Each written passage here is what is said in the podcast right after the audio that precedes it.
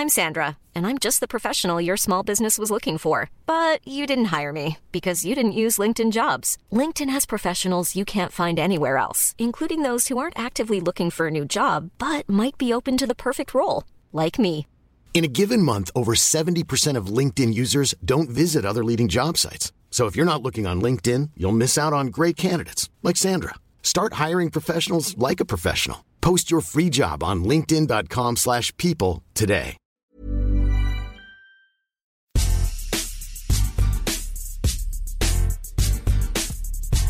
Salut à tous, bienvenue dans un nouvel épisode de Qui c'est le plus fort Cette semaine, un Qui c'est le plus fort spécial cyclisme, puisque nous allons évoquer les grandes années du Tour de France, déterminer quel est le, le plus grand, le plus beau Tour de France de l'histoire.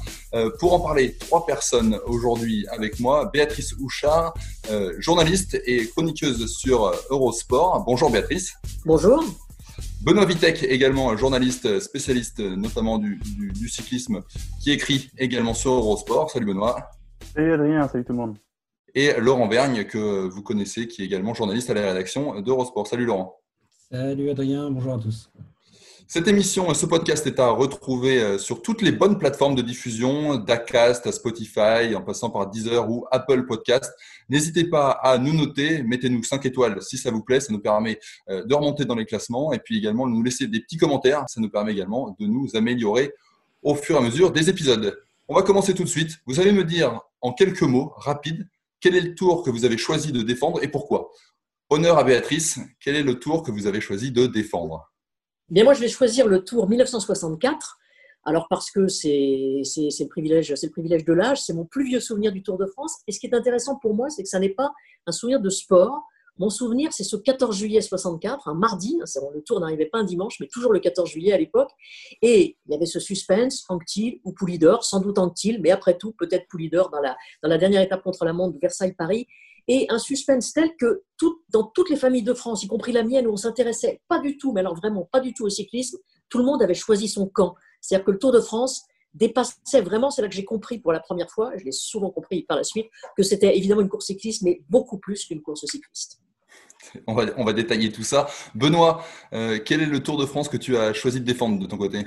Je nous ramène beaucoup plus près de nous. nous. Moi, je vais vous amener en 2019, la dernière édition du Tour de France. C'est tout frais, c'est tout chaud. Mais en même temps, je vais essayer de vous montrer qu'il y a, que, cette, que cette édition du Tour de France a réuni énormément d'ingrédients qui lui permettront de rester durablement dans les mémoires, à la fois au niveau du palmarès, mais aussi de la manière dont il nous a transportés émotionnellement. C'est vrai qu'il est encore tout frais dans nos, dans nos têtes et, et on s'en rappelle plutôt, plutôt très bien. Laurent, Laurent Vergne, euh, une autre édition entre les deux Il n'y a pas forcément le choix Enfin, si, ça pourrait être plus vieux encore. Euh, ouais, à peu près, pas pile entre les deux, mais pas loin. Le Tour de France 1989, qui est à la fois, un, à titre personnel, un très grand et un douloureux souvenir. Et à titre moins personnel, parce que je pense que c'est un tour qui, en termes de dramaturgie, à très peu d'équivalent de la première à la dernière journée. Avec la victoire de Greg Lemon, on y reviendra. Les fameuses 8 secondes. Exactement. Euh, on va commencer par Béatrice, parce qu'on a décidé de vous présenter euh, les choses de manière chronologique. Euh, voilà, c'est un choix qu'on a, a voulu faire. Avec le tour à 1964, évidemment, ce duel Anctil-Poulidor. Alors, on avait déjà eu un petit peu l'eau à la bouche avec ce que vous nous avez donné en, introduction, avec ce côté, bah, ça dépassait le cadre du, du, cyclisme et même du sport. C'est-à-dire qu'il y avait d'un côté les, supporters de Poulidor, de l'autre côté les supporters d'Anctil, et ça, ça se chamaillait à cette époque. Ah, ça se chamaillait, on s'engueulait dans les repas de famille. Oui, ça n'était pas l'affaire Dreyfus, quand même pas. Beaucoup moins grave que l'affaire Dreyfus, mais les, les, repas de famille se terminaient mal. Et ce qui est vraiment frappant, c'est que ça concernait, je vous dis, je prends l'exemple de ma propre famille, où euh, mes parents préféraient plutôt euh, Bach, à, Bach à Bobet et, Ravel à Van. Euh, mais tout le monde avait choisi son camp. En l'occurrence, j'avais choisi le camp de Poulidor, alors qu'on était normand. J'ai pas tout compris dans cette histoire de famille, mais voilà, c'était quand même, c'était quand même l'histoire. Et en plus, c'était un duel franco-français. Euh, dans une époque où le cyclisme français était très euh, gagnait beaucoup, mais dans une époque où pour le sport, en revanche, en tennis ou en football, c'était plutôt des, années de vache maigre. Donc le cyclisme relevait très, très, haut, le, très haut le drapeau français et un duel, un duel franco-français euh, pendant, pendant trois semaines. C'est aussi, euh, on en parle souvent de ce Tour 1964 euh, par euh, une formidable image des deux coureurs qui sont presque à se toucher dans le, dans le Puy-de-Dôme. Mais au-delà d'une image, c'est une étape mythique, cette étape du Puy-de-Dôme. Alors c'est une étape mythique, elle est, là-haut sur la bibliothèque, la, fameuse photo. Et en même temps, il y a, y a le, c'est une part de légende parce qu'en fait, on croit que euh, mais la légende est souvent, euh, parfois en tout cas, plus belle que la réalité, que Poulidor perd ce jour-là. En fait, il a perdu le tour à peu près euh, tout le temps pendant les trois semaines. Il le perd quand il tombe, son mécanicien le pousse, il tombe sur la route de Toulouse. Il fait cette erreur faute professionnelle. Hein. Je crois qu'on peut, on peut dire ça, et j'aime beaucoup Poulidor, donc je le dis avec beaucoup d'affection pour, pour lui. Euh, l'arrivée à Monaco, il y a une minute, vous vous rendez compte, une minute de bonification pour le premier des étapes dans ce, dans ce Tour 64. Euh, il termine, il est premier, sauf qu'il y avait encore un tour, et donc bah, le temps qu'il reprenne son effort, Antil est passé, c'est Antil qui prend la minute de bonification. Or, à l'arrivée à Paris, Antil gagnera avec 55 secondes. Et puis, il le perd aussi, la fameuse étape du port de l'Orvalira. Alors, on est dans les pics, vous savez, euh, Anctil a vu ce, ce, mage qui lui a dit qu'il euh, mourrait, qu'il mourrait, voilà, qu'il mourrait ce jour-là. Donc, il, euh, il, y a le méchoui la veille, lors de l'étape de, de, repos. Anctil est persuadé qu'il ne passera pas le, la journée suivante. Il est en perdition au sommet du col, il revient dans la descente quelques arrangements au sein du peloton, semble-t-il, ça arrivait aussi. Et donc, il y, a une, il y a toute une série comme ça d'événements, mais dans le dans l'esprit, euh, dans, dans, la mémoire effectivement et dans le dans la légende, c'est Poulidor qui, euh, Poulidor plus exactement, perd ce jour dans le Puy-de-Dôme. Et on croit même que c'est lui qui gagne l'étape alors qu'il ne gagne pas l'étape du Puy-de-Dôme. Ça c'est très euh, très dommage pour celui qui gagne. En l'occurrence Rimenez qui gagne devant Bahamontes, Poulidor est, troisième et Antil même pas quatre, je crois qu'il doit être cinquième. Crois qu'il doit y avoir Adorni qui s'est qui s'est glissé là-dedans, sauf erreur de sauf erreur ma part. Donc voilà, il y a toute une succession de d'épisodes d'épisodes comme ça et on est dans avec une rivalité. Alors après, effectivement, ils sont devenus copains, ils jouaient aux cartes ensemble, etc. Mais là, la, rivalité était quand même euh, était quand même très forte, à quel point, quand Antil dit que s'il avait perdu le maillot jaune au sommet du, au sommet du Puy-Dôme, il aurait arrêté le tour. C'est comme un, comme un candidat qui perdrait l'élection présidentielle au premier tour et qui, qui arrêterait la vie politique. Un peu ça. Moi, je fais toujours le rapport avec la politique. Hein. C'était mon, mon, double fond de commerce, si j'ose dire. Mais cette, rivalité entre, Raymond Poulidor et, Jacques Anquetil, elle a, duré pendant des années. Pourquoi est-ce qu'elle est s'incarne particulièrement sur 1964 Et qu'est-ce qui ferait que cette édition, elle est, unique de ce point de vue-là? Bah, Parce que dans, dans, leur rivalité dans le Tour de France, finalement, ils ne font pas beaucoup de Tours de France l'un contre l'autre, 62, 63, 64, 66. Donc il y en a relativement peu. Mais cette année-là, Poulidor pouvait vraiment le battre. Euh, la bêtise de, Monaco et de la minute de bonification perdue, c'est quand même invraisemblable. Donc là, vraiment, c'est au, paroxysme. Il y aura une autre période de paroxysme de leur rivalité, c'est 66 euh, dans Paris-Nice, où Poulidor bat d'abord un petit contre la montre et finalement euh, perd Paris-Nice. Donc là, il y aura même des mots désagréables qui seront échangés entre les deux. Mais là où ils, se, ils, sont plus à, touche-touche, c'est le cas de la photo d'ailleurs, hein, les deux, les deux épaules qui se, qui se touchent dans les, dans les dernières centaines de mètres du, du Puy de. Oui, là, c'était vraiment poussé à. Et c'était, je crois que les, gens aujourd'hui n'imaginent pas la, euh, c'était très ancien combattant de raconter ces histoires-là, hein, mais le, la passion et le, presque l'hystérie qu'il y avait entre les anctilistes et les poulidoristes. Donc, avec des gens qui disaient Ah, ton poulidor, c'est un tocard, il perd toujours, et les autres qui disaient Anctil, c'est un prétentieux, il regarde tout le monde de haut, il n'aime pas les autres. voilà, c'était, euh, c'était pas, euh, c'était pas tendre cette affaire souvent, c'est, il faut forcément qu'il y ait deux, deux, camps à chaque fois pour qu'il y ait un beau tour. C'est, on parle, on parle régulièrement, Laurent, on y viendra un peu plus tard, mais euh, le tour 89, c'est également un duel. Euh, c'est un des ingrédients principaux euh, qu'il faut pour qu'un tour soit réussi, c'est qu'il y ait deux camps bien séparés. Pas, pas, forcément, parce que ça il y a eu des tours intéressants où c'était pas à ce point, où ça ne se focalisait pas à ce point sur deux personnes. Mais en plus, ce que je disais tout à l'heure, c'est c'est un duel franco-français. Hein. Euh, c'est un, un, second tour d'élection présidentielle. Moi, je pense qu'il faut quand même. Euh, je, suis d'accord, évidemment, il y a eu des très très grands tours où il y avait 3, 4, 5 protagonistes. Euh, il y a même des grands tours qui peuvent être écrasés par un très grand champion. moi, j'ai failli choisir le tour 1987 où c'était plutôt une bagarre à 4, une lutte à 2 qu'un duel. Mais je trouve quand même que la magie du cyclisme et du tour, elle est vraiment décuplée quand on se retrouve avec comme ça deux hommes face à face. Il y a, le tour, c'est tout un peloton, mais il y a un moment où il y a deux champions qui s'isolent du reste. Et d'ailleurs, qui s'isolent pas forcément devant, parce que c'est vrai que cette étape de, du Puy-de-Dôme, paradoxalement, Poulidor l'a toujours dit, il a aucun regret ce jour-là, parce que de toute façon, lui, il était à l'agonie, et il a juste agonisé un petit peu plus tôt que lui, ce qui lui a permis de le lâcher. Mais vraiment, ils étaient pas bien tous les deux ce jour-là. On, était cuits tous les deux, a dit Poulidor. Ah oui, oui non, Poulidor a toujours dit vraiment que tout le monde lui parle toujours du Puy de Dôme, mais il, comprend tout à fait pourquoi. Parce que voilà, parce qu'ils sont plus que tous les deux. Peu importe qui en est devant, qui en est derrière. Ils sont tous les deux sur la route. Ils sont épaule contre épaule. C'est une image qui est vraiment, euh, vraiment incroyable. Mais c'est vrai qu'ils ne sont, pas, euh, ils sont pas impériaux, ni l'un ni l'autre ce jour-là mais ils sont seuls et le reste du tour, le reste du monde n'existe plus. Donc je pense quand même que le cyclisme est vraiment euh, magnifié dans, ces instants-là. Et on en reparlera après.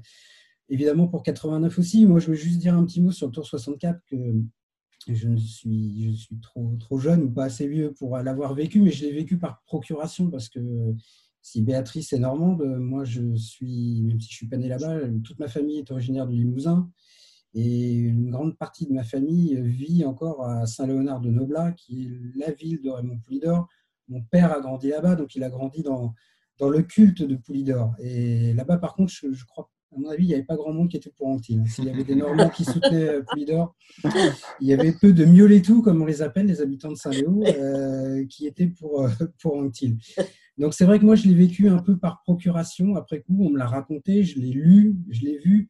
Et les, je pense que peut-être que paradoxalement, les, tours les plus mythiques euh, sont ceux qu'on n'a pas vécus, mais qu'on a lus, euh, qu'on a connus par la littérature. Et je pense que ce n'est pas vrai que pour le Tour de France. Une équipe comme en football, la, Hongrie des années 50, il y a très peu de gens qui l'ont vu. Euh, d'abord parce que ça, ça commence à vraiment dater, et ensuite parce qu'il y avait très peu de foot à la télé, il y avait très peu de télé déjà. Mais on l'a lu, et quand on vous raconte euh, ces épopées-là, elles ont une saveur qui est différente et qui est peut-être un petit peu plus légendaire que réelle. Donc pour moi, c'est un tour un peu légendaire. Après, je pense que objectivement, c'est un tour qui est. Jacques Godet l'appelait le tour des tours. Et il y, a, y, a cinq ou six étapes, je pense, dans ce tour 64 qui pourraient être dans un, dans un top 20 des plus grandes étapes de l'histoire du Tour, donc c'est pas rien. C'est une bonne idée, ça d'ailleurs, Laurent. Il faudrait y penser pour, un, une prochaine série, top 20 des étapes. Euh, ce duel, c'est marrant, ça me fait penser surtout à, quelque chose d'autre. Tu parlais, de, Laurent, du fait que des, grands tours, ce pas forcément des tours qu'on a connus. Mais si j'en crois ce que vous avez choisi comme tour, Béatrice et Laurent, c'est quand même des tours qui, ont, qui, qui sont déroulés plutôt dans votre enfance. Euh, quand vous étiez jeune. Est-ce qu'il y a ce côté aussi un peu Madeleine de Proust qui remonte quelque chose? C'était voilà, c'était les... Ah bah, je, pense oui. Euh, alors je ne sais pas si on passe tout de suite à 89 ou pas, mais on peut. Moi, si j'ai choisi le Tour 89, c'est aussi parce que c'est peut-être ma dernière très grande émotion euh, d'enfant. J'avais 14 ans à l'époque, d'adolescence si on veut. Mais le, je, je, peux vivre aujourd'hui en tant que journaliste des émotions très fortes devant du sport, mais c'est un peu différent. D'abord parce que je suis plus âgé et parce qu'il y a aussi la dimension professionnelle qui fait qu'on a quand même un peu plus de distance, je pense, et pas tout à fait le même regard. Quand on est gamin, on a un regard de gamin. Et moi, c'est la dernière fois que j'ai pleuré devant du sport, de pleurer de, tristesse. J'adorais Laurent Fignon. Et depuis 30 ans, je ne me souviens pas avoir euh, été euh, dans un état pareil pour une défaite d'une équipe ou d'un champion que je pouvais admirer. Donc oui, évidemment, je pense que l'empreinte de l'enfance, elle est très très forte dans un, dans un souvenir. Ça, c'est à mon avis incontestable. Béatrice, vous aussi? Bah oui, et d'autant que, effectivement, moi, 1964, j'ai ce souvenir de la dernière étape, c'est tout. Hein. Je n'ai pas de souvenir de, du, reste du tour ni du maillot jaune de Georges Groussard pendant dix jours, quand même. Il y avait aussi, mais vraiment beaucoup de franco-français hein, cette, euh, cette année-là. Mais c'est mon premier souvenir qui me, qui me ramène au cyclisme. Donc, ça, même si je m'y suis surtout intéressée ensuite à partir de 66, moi en 64 j'ai 10 ans, hein, c'est simple, donc je suis vraiment très très très jeune. Et je pense qu'il y a, un petit déclic qui s'est déclenché ce jour-là, et puis bah, tout le reste est venu, euh, est venu de surcroît derrière. Et puis le regard de l'enfance, et puis le jour de cette fameuse étape, moi je, je tournais dans le, dans le, quartier sur mon petit vélo avec les copains du quartier pour faire des courses où on devait s'imaginer qu'on faisait la, l'étape contre la montre euh, euh, Versailles-Paris. C'est l'enfance, c'est les beautés de l'enfance. Il y a un truc assez fou à propos de cette dernière étape aussi, c'est Daniel Potra qui était, euh, le, pas le commentateur, mais qui, était, qui interviewait, qui faisait les interviews à l'arrivée. C'était au Parc des Princes Au Parc des Princes, oui c'est lui qui annonce, en fait, il y a eu, une, je ne sais plus comment ça se passe, qui fait l'erreur, mais on annonce à Poulidor qu'il a gagné. Il a gagné le tour à l'issue du chrono. Et c'est Daniel Potra qui lui annonce que euh, non, euh, il dit non, Raymond, euh, vous êtes battu pour, pour je ne sais plus combien. D'ailleurs, il est battu dans contre la montre, donc il n'avait vraiment qu'une chose de gagner. Je ne sais plus comment c'est arrivé oreilles de Poulidor qu'il avait gagné le tour, mais pendant quelques secondes, il a cru vraiment qu'il avait gagné. Donc c'était un peu le. Un peu le résumé aussi de l'histoire de, de, Poulidor avec le tour, euh, fait de, de moments euh, glorieux et surtout d'immenses frustrations. Et c'est un peu la, la, goutte d'eau pour lui, cette histoire de, fausse victoire. Oui, on, l'entend d'ailleurs dans les enregistrements, on l'entend dire cette voix un petit peu traînante. Bah, je comprends pas, on, m'a dit que j'avais gagné. Bah oui, on m'a dit que j'avais gagné, mais, mais non, j'ai perdu. Hmm. Tout à fait un résumé aussi de, plein de choses pour lui. Moment triste également, euh, on a commencé à l'évoquer, Laurent, c'était larmes, c'est les, les 8 secondes de, Laurent Fignon euh, derrière Greg Lemon lors du Tour de France 89. Euh, alors au-delà de, cette tristesse, pourquoi c'est en toi c'est un des plus grands tours de, l'histoire? En deux mots, 8 secondes, c'est impensable. Après trois semaines d'une bagarre d'une telle intensité, après tant de rebondissements, qu'un Tour de France puisse se jouer à 8 secondes, euh, c'est d'une beauté et d'une cruauté euh, absolue. Moi, mes, mes larmes, c'était des larmes de colère plus que de tristesse encore, je pense, parce que j'étais, et je suis toujours persuadé que Laurent Fignon, je ne veux pas dire Greg Lemon ne méritait pas de gagner ce tour. On sait en plus d'où il revenait après son accident de chasse deux ans avant. C'est une résurrection, une des plus belles de l'histoire du sport. Mais je pense quand même que sur ces trois semaines, Fignon a été celui qui a animé la course entre les deux. En tout cas, euh, Lemon a été plus dans la. Il gagne sur les chronos, il gagne sur les trois chronos, Lemon. Après, il a été, euh, il n'avait pas d'équipe. Hein, l'équipe ADR était très très faible, donc il a, il a un énorme mérite, Lemon. Mais je trouvais ça vraiment très très dur pour Laurent Fignon. Et au-delà de ça, vraiment, c'est un tour qui est complètement dingue. ça commence par le prologue au Luxembourg avec Pedro Delgado, qui est le tenant du titre, et qui euh, se présente sur la rampe de départ avec 2 minutes 40 de retard. C'est complètement délirant. Le mm. lendemain, il est encore complètement perturbé par cette histoire. Il reprend 5 minutes dans le chrono par équipe. Les Reynolds, à l'époque, euh, sont obligés de l'attendre plusieurs fois. Donc, on est le dimanche soir et Delgado, qui était quand même le favori du tour avec Fignon. Les Lemon, personne n'en parlait. Hein. Il n'avait euh, rien fait depuis des mois. Et Delgado se retrouve à plus de 7 minutes au général. Donc c'est complètement euh, fou d'entrer dès, le, premier week-end. Après, il y a Lemon qui va rentrer en scène, qui va prendre le maillot jaune euh, en Bretagne lors du premier contre-la-montre. Et puis, ça va être le chassé-croisé entre, entre Fignon et Lemon, les Pyrénées, euh, le chrono d'Orser Bernet, les Alpes, évidemment l'Alpe d'Huez. Il y a une étape qui est très sous-estimée pour moi, c'est l'étape de Super Bannière dans les Pyrénées, qui est une des plus belles étapes que j'ai vues sur le Tour, avec Delgado qui attaque dans tous les sens parce qu'il a beaucoup, beaucoup de retard, qui part avec Millard et, Motet. Et derrière Fignon, euh, c'est un peu anti-Poulidor au, au Puy-de-Dôme, cette histoire, parce que, en fait, dans les grands moments de ce tour entre eux, en montagne, jamais ils étaient vraiment euh, au top. Que ce soit Super Bannière ou Fignon va attaquer pour prendre le maillot pour 5 secondes ou à l'Alpe d'Huez où Fignon va encore lâcher les modes, mais sur la fin avec Guimard qui lui dit attaque, il est cuit, et Fignon qui lui dit mais je suis cuit moi aussi, finalement il va y aller. Donc ouais, il y a un petit peu de, de, aussi. Et puis euh, voilà, ça n'a pas arrêté. la dernière semaine est grandiose avec la victoire de, Fignon à Villard-de-Lans. Et évidemment, le dernier contre-la-montre, qui est un, monument de dramaturgie sportive. Je ne sais pas si on, peut, euh, si on peut égaler ça je suis très partagé sur le côté chrono du dernier jour sur les champs. Euh, je ne sais pas si c'est pas quand même d'une cruauté euh, trop grande que de perdre un maillot jaune le dernier jour sur les Champs-Élysées. C'est ce que considèrent aujourd'hui les, organisateurs du Tour, en tout cas, qui, assument parfaitement cette étape euh, parade sur les Champs-Élysées, qui par un sprint et, et qui l'ont sanctuarisé et qui ne veulent plus remettre en scène ce qu'on a pu ce qu'on a pu connaître cette année-là, même si c'était extraordinaire en termes d'émotion, c'est plus du tout ce qu'ils ce choisissent de mettre en avant aujourd'hui. je pense que c'est très bien parce que je, comprends qu'on puisse avancer l'argument contraire, mais j'aime d'abord l'idée qu'il n'y en ait pas d'autres, que ce, dénouement finir les modes sur les champs euh, dans le chrono pour 8 secondes reste euh, quelque chose d'unique. Ça le renforcera encore dans les années, les décennies qui viennent euh, au regard de l'histoire.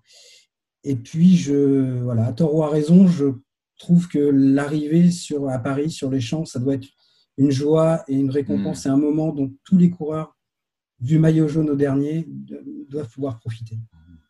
Laurent, aujourd'hui, tu nous dis que, que pour toi, l'édition 1989 est, est, la plus grande édition du tour, ou en tout cas une édition extraordinaire.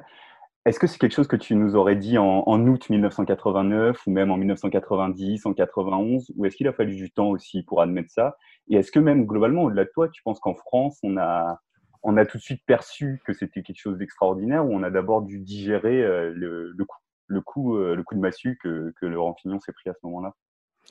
Je pense qu'il n'y a pas eu vraiment à digérer parce que Fignon n'était pas un coureur très populaire.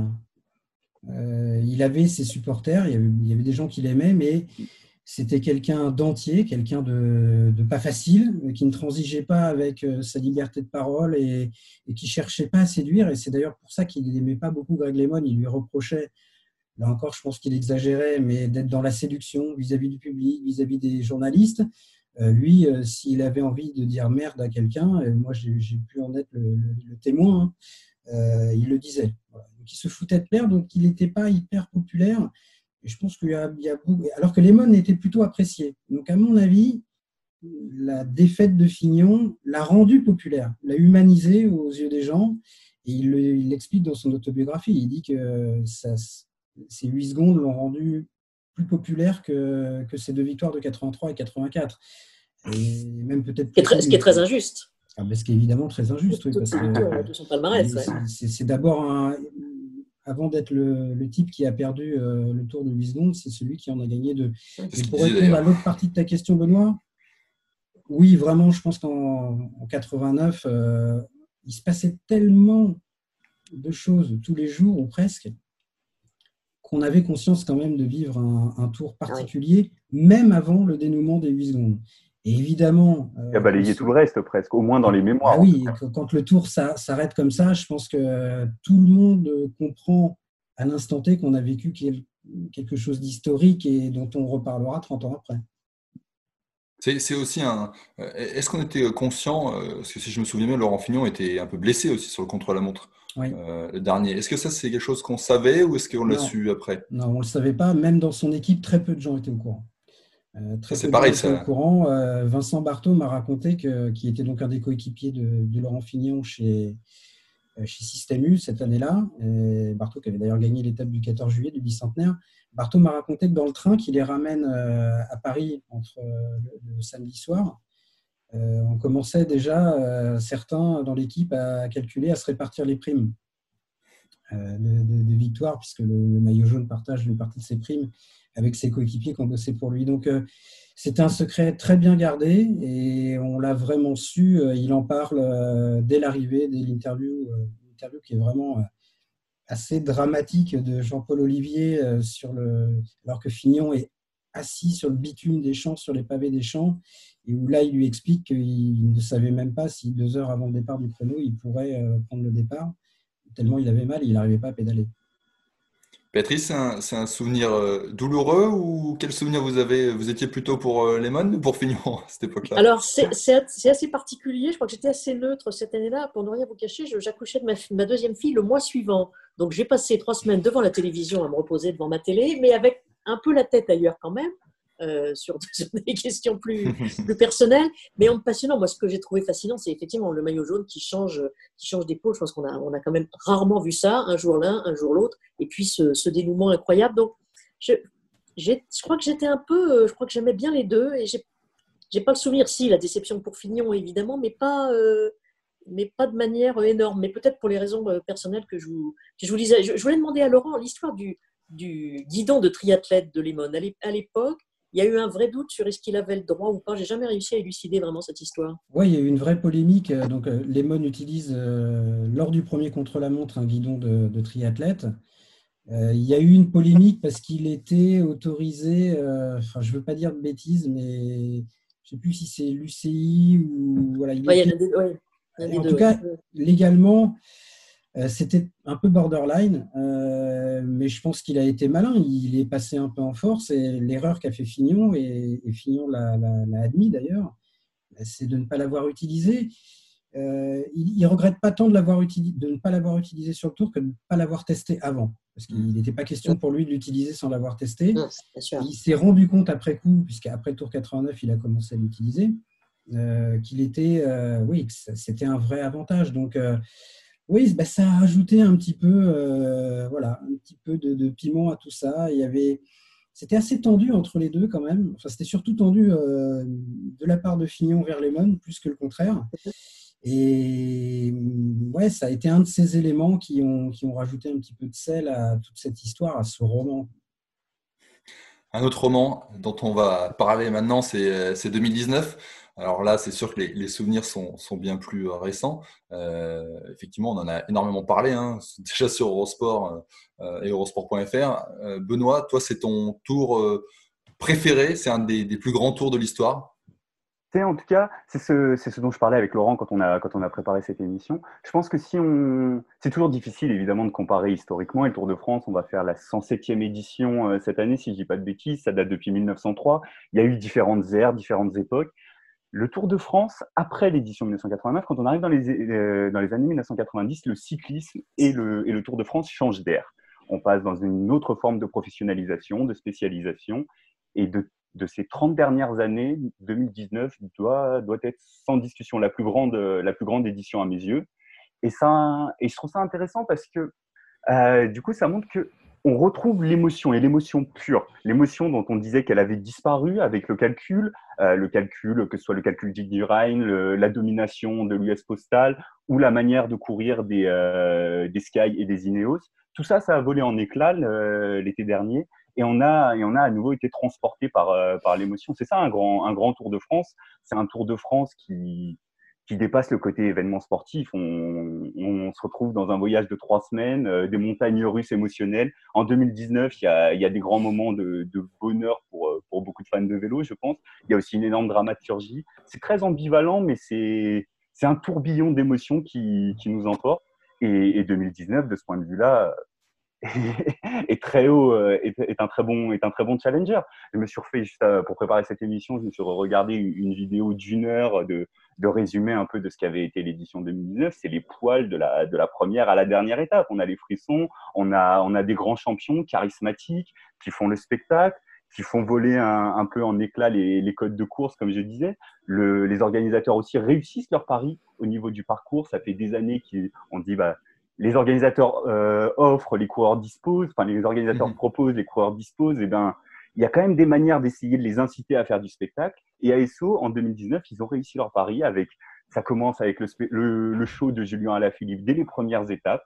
Et ensuite, ça enchaîne jusqu'à l'arrivée. Et même l'arrivée, euh, le final un peu avorté avec, euh, à cause des conditions, météorologiques qui empêchent d'emprunter, enfin qui ont, clairement écourté les, deux grandes, les deux grandes étapes des Alpes eh ben, ça fait aussi partie de la, de la, grande dramaturgie du Tour de France et du fait que, qu'on parle d'un événement qui, qu'on ne peut pas contrôler. C'est incontrôlable. Et la 19e étape du Tour de France 2019, de ce point de vue-là, c'est quand même l'abandon de Thibaut Pinot, que toute la France, et même au-delà de ça, mais toute la France du cyclisme, et beaucoup de fans euh, en dehors de la France, attendaient comme, euh, comme le messie du cyclisme qui devait apporter euh, la victoire après, 34 ans après Bernard Hinault. Et ensuite, on, on, se retrouve avec un, un, Egan Bernal qui se lance dans un show en montagne, un numéro là aussi extraordinaire. Il part, euh, il part dans l'avant-dernière ascension, ce qui est censé être l'avant-dernière ascension euh, dans une très grande étape euh, alpestre. Derrière les conditions météo, la grêle, enfin, c'est on perd, on perd le contrôle et, et c'est là que le, que le, Tour de France devient grand quand, quand plus personne ne contrôle plus rien. Ouais, Laurent Béatrice, il y a eu des hauts, il y a eu des bas, il y a eu les larmes de, de Thibaut Pinot, euh, et avant ça, il y a eu Julien Alaphilippe, et puis au final, la, victoire de Egan Bernal, un des plus jeunes vainqueurs hein, du Tour, c'est tous les ingrédients sont réunis. Ouais, non, c'est Vas-y, Béatrice. Non, non, vas-y. Bah, c'est sûr, ça a été, enfin, moi, j'ai adoré ce Tour, ça, comme une, comme une formidable bouffée d'air frais, quoi, avec une course qui n'était plus cadenassée comme va se raconter d'histoires. Il y a pas mal de Tours de France où il s'est ennuyé quand même. C'est la fin de l'ennui. Voilà. Et donc, oui, il y avait. Ça voilà, tous les jours pendant trois semaines. Les, choses se débloquent, il y a des choses qu'on n'attend pas, ça attaque, ça, on n'est plus dans le, le, le, verrouillage intégral par une équipe. C'était un vrai bonheur pendant trois semaines, oui. Je suis d'accord, c'était un très grand tour. Euh, je, je me dis quand même peut-être que le fait qu'on ait eu Julien Alaphilippe euh, deux semaines en jaune, que Thibaut Pinot y cru à la victoire, Peut-être que c'est, même si Thibaut Pinot est apprécié en dehors et Julien Philippe admiré en dehors de notre pays, c'est d'abord un très grand tour, peut-être du point de vue franco-français, en tout cas encore plus du point de vue franco-français. la 19e étape, pour moi, elle restera vraiment dans, l'histoire. C'est en termes de dramaturgie, de rebondissement, c'est exceptionnel. je, je suis complètement d'accord avec ce que dit Benoît sur la, césure après, euh, au début des années 90, avec des coureurs qui. Il n'y a pas que l'histoire du dopage et le PO, il y a vraiment aussi. Une manière d'aborder le cyclisme et le. voilà, exactement. Qui sont devenus des coureurs de courses par étapes, voire de grands tours, voire que de Tour de France. Euh, donc, je suis d'accord avec ça. Je mettrais quand même deux bémols. Je te trouve un tout petit peu injuste, Benoît. Pour moi, il y a quand même eu d'autres tours euh, de très grande qualité euh, entre euh, le début des années 90 et 2019. Et je pense à un tour comme 2011 qui, pour moi, euh, est assez proche du, Tour 2019. On peut rapprocher les deux avec un Français qui avait été en jaune très longtemps aussi et qui était un tour magnifique avec vraiment de, beaucoup d'audace, deux étapes complètement folles, celle du Galibier et celle de l'Alpe d'Huez. L'Alpe d'Huez pour finir, oui. Des, coureurs qui des, des, grands coureurs, des leaders qui attaquaient très très loin. Donc, mm je trouve quand même que euh, voilà, c'était pas le néant non plus avant. Et, il y a un autre tour. ça va être un petit peu polémique, mais pour moi, j'ai détesté les années Armstrong. Pas tant parce que je déteste Armstrong, mais parce que je me suis vraiment ennuyé et il a, sa domination a failli me détourner du tour. Mais le Tour 2003, pour moi, euh, le Tour du centenaire, c'est quelque chose d'extraordinaire. Voilà, C'était un tour avec des images de légende. Alors évidemment, rétrospectivement, on peut se dire Armstrong était dopé, voire euh, les dix premiers étaient dopés. Mais euh, c'est pas le dopage qui fait l'intérêt d'un tour. Euh, le Tour 2002 était, pardon, chiant à mourir. Le Tour 2003 était légendaire. Ça ne fera pas l'intérêt du tour, mais du coup, si on parle de, la place qu'il a dans, dans l'histoire et d'une grande édition, ça, ça, élimine en quelque sorte le, Tour 2003 qui n'a pas de vainqueur.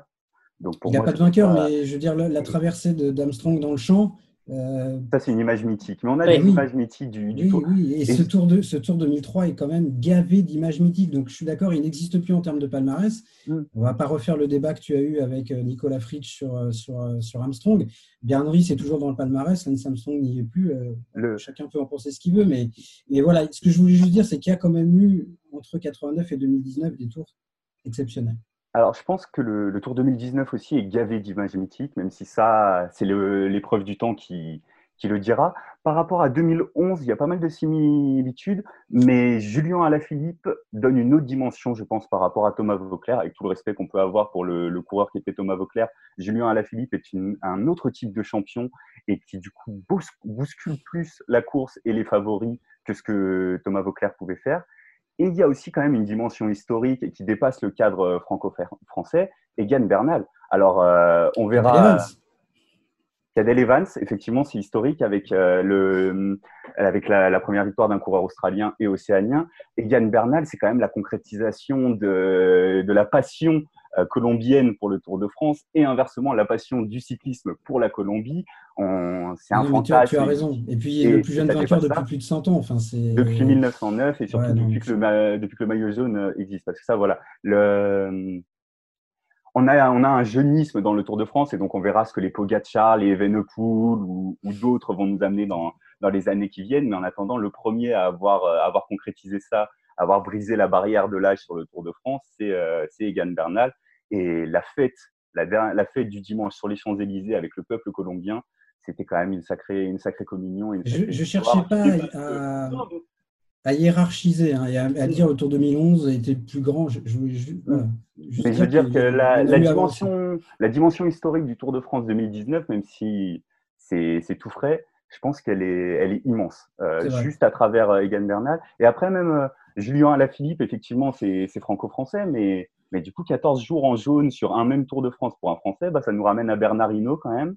Euh, de, euh, Thibaut Pinot, euh, enfin, le, le, doublé au sommet du, du Tour Malais, euh, Pinot à la Philippe. Là aussi, on doit, on doit devoir retourner dans les années 80, voire même 70 pour avoir deux Français qui, à la pédale, sont, sont les meilleurs sur, sur une étape.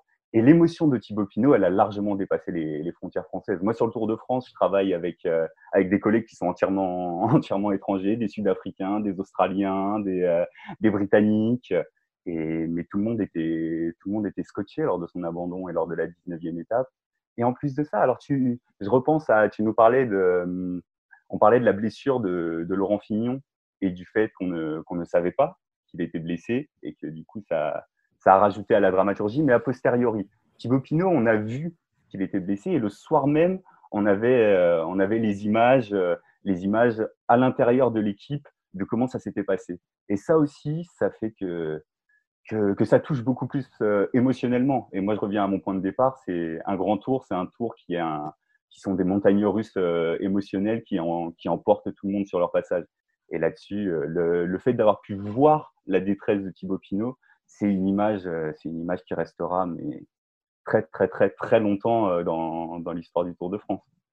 Ça me fait penser à. Tu, tu es un grand, un, grand admirateur de, de René Vietto. Ça me fait penser à ce genre d'images qui peuvent rester, euh, qui peuvent rester, mais pendant des décennies. Assis sur le petit muret après avoir donné sa roue à Antonin Magne. Exactement. Toute la détresse d'un homme, finalement, et qui n'est donc pas un gagnant. L'histoire ne retient pas que les gagnants. Loin de là. Et finalement, dans ces trois grands tours, euh, parmi tant d'autres dont on a parlé, le point commun, c'est que le, le, plus grand personnage n'en est pas forcément le vainqueur. la théorie du on ne retient que les vainqueurs vient de, vient de, voler en éclats une fois de plus et ça fait très plaisir. On retient les émotions et, ces, trois, ouais, ces trois éditions nous en ont donné beaucoup, ça, il n'y a, y a aucun doute. Exactement. Bon, eh bien, écoutez, merci beaucoup. J'ai l'impression qu'on a, qu'on a fait le tour. On aurait pu euh, évoquer encore de nombreux tours et, et, on pourrait refaire l'histoire du Tour de France euh, ad vitam aeternam. On, on reviendra, on proposera d'autres, d'autres qui c'est le plus fort sur, euh, sur les grimpeurs, par exemple, c'est prévu dans les, dans, les, dans les, semaines à venir. Je vous remercie beaucoup d'avoir participé. Euh, on se dit à très bientôt. Euh, vous pouvez retrouver ce podcast sur toutes les bonnes plateformes de diffusion, je le disais, de Acast à Spotify en passant par Apple Podcast. N'hésitez pas à nous noter 5 étoiles et à laisser des petits commentaires. Merci à tous, à très bientôt. Merci, à bientôt.